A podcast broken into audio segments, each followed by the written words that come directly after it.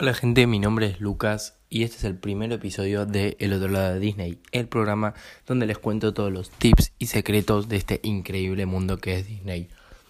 Bueno, para el primer episodio me gustaría empezar con las cosas que em, están prohibidas eh, para entrar a los parques que no, que no puedes llevar, eh, al igual que las cosas que yo te recomiendo que deberías llevar eh, cada, cada, vez que vayas a un, parque porque van a hacer tu vida mucho, mucho, mucho más fácil.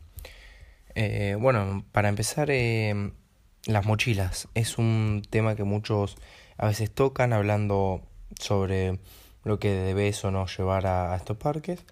Em, y yo fui muchas veces a tanto a los parques de, de Orlando, de Florida, como a los de California. Y llegué a la conclusión de que llevar una mochila es muy, pero muy importante, ya que hay cosas que son casi obligatorias que tiene que llevar un parque porque son necesarias. Eh, así que lo que varía es la cantidad de mochilas y el peso, obviamente lo que llevas adentro, pero una mochila es casi que obligatorio. Digamos que son una familia de cuatro personas, dos padres y dos hijos. No vas a llevar cuatro mochilas, es una exageración, no es necesario. Con una o dos mochilas sobra. Cosas que no se pueden llevar a los parques son, por ejemplo, los palos selfie. Esos palos selfie no se pueden llevar a los parques de Disney. ¿Por qué? Porque son peligrosos para las atracciones y para la gente que te rodea. Si vos estás en una atracción, por ejemplo en Space Mountain, es una atracción indoor, es una atracción adentro. Si vos llevas un palo selfie, puede pasar que golpees algo de la estructura, se rompa el palo, te lastimes a vos, a la atracción o a la gente que te rodea. Y eso no está bueno, es algo que Disney trata de evitar, obviamente. Entonces prohíbe los palos selfie. Cada vez que entras a un parque de Disney se hace un chequeo de tus mochilas, eh, en el cual te revisan todos los compartimentos, todo te revisan de la mochila y si encuentran un palo selfie no te van a dejar ingresar al parque. Esto pasa antes de los torniquetes donde eh, pasas eh, tu tarjeta o tu Magic Band. Previamente al parque, al entrar al parque te revisan que no tengas nada, por ejemplo, un palo selfie.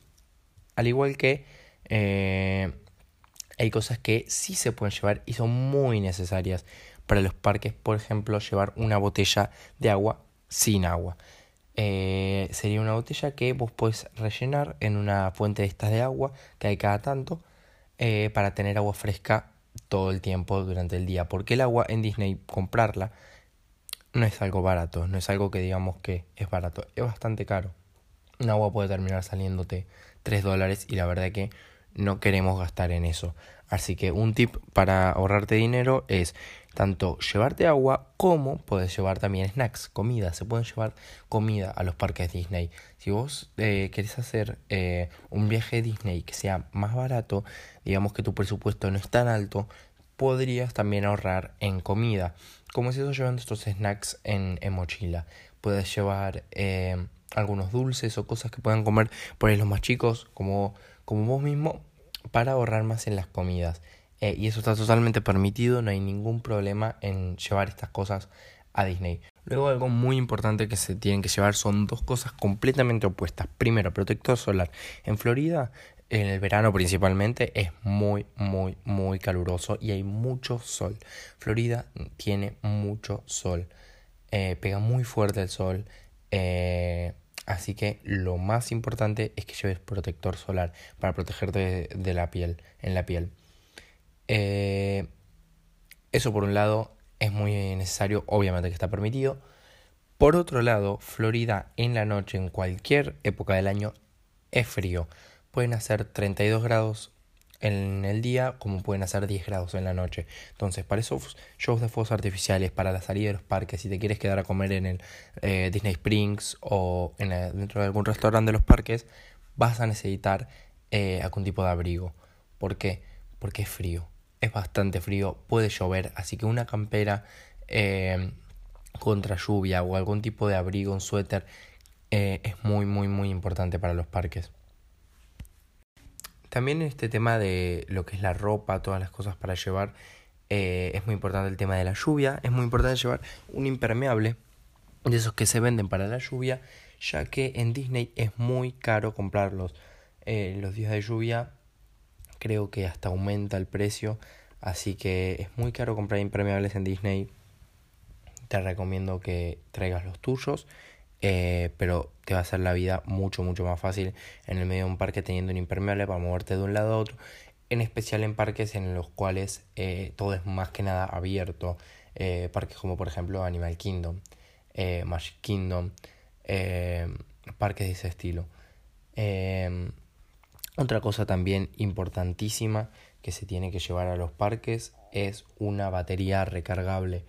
¿Por qué una batería recargable? Porque eh, estás alrededor de 12 horas en los parques. Entre 10 y 12 horas vas a estar seguro y a veces más en los parques, dependiendo del parque, la época del año.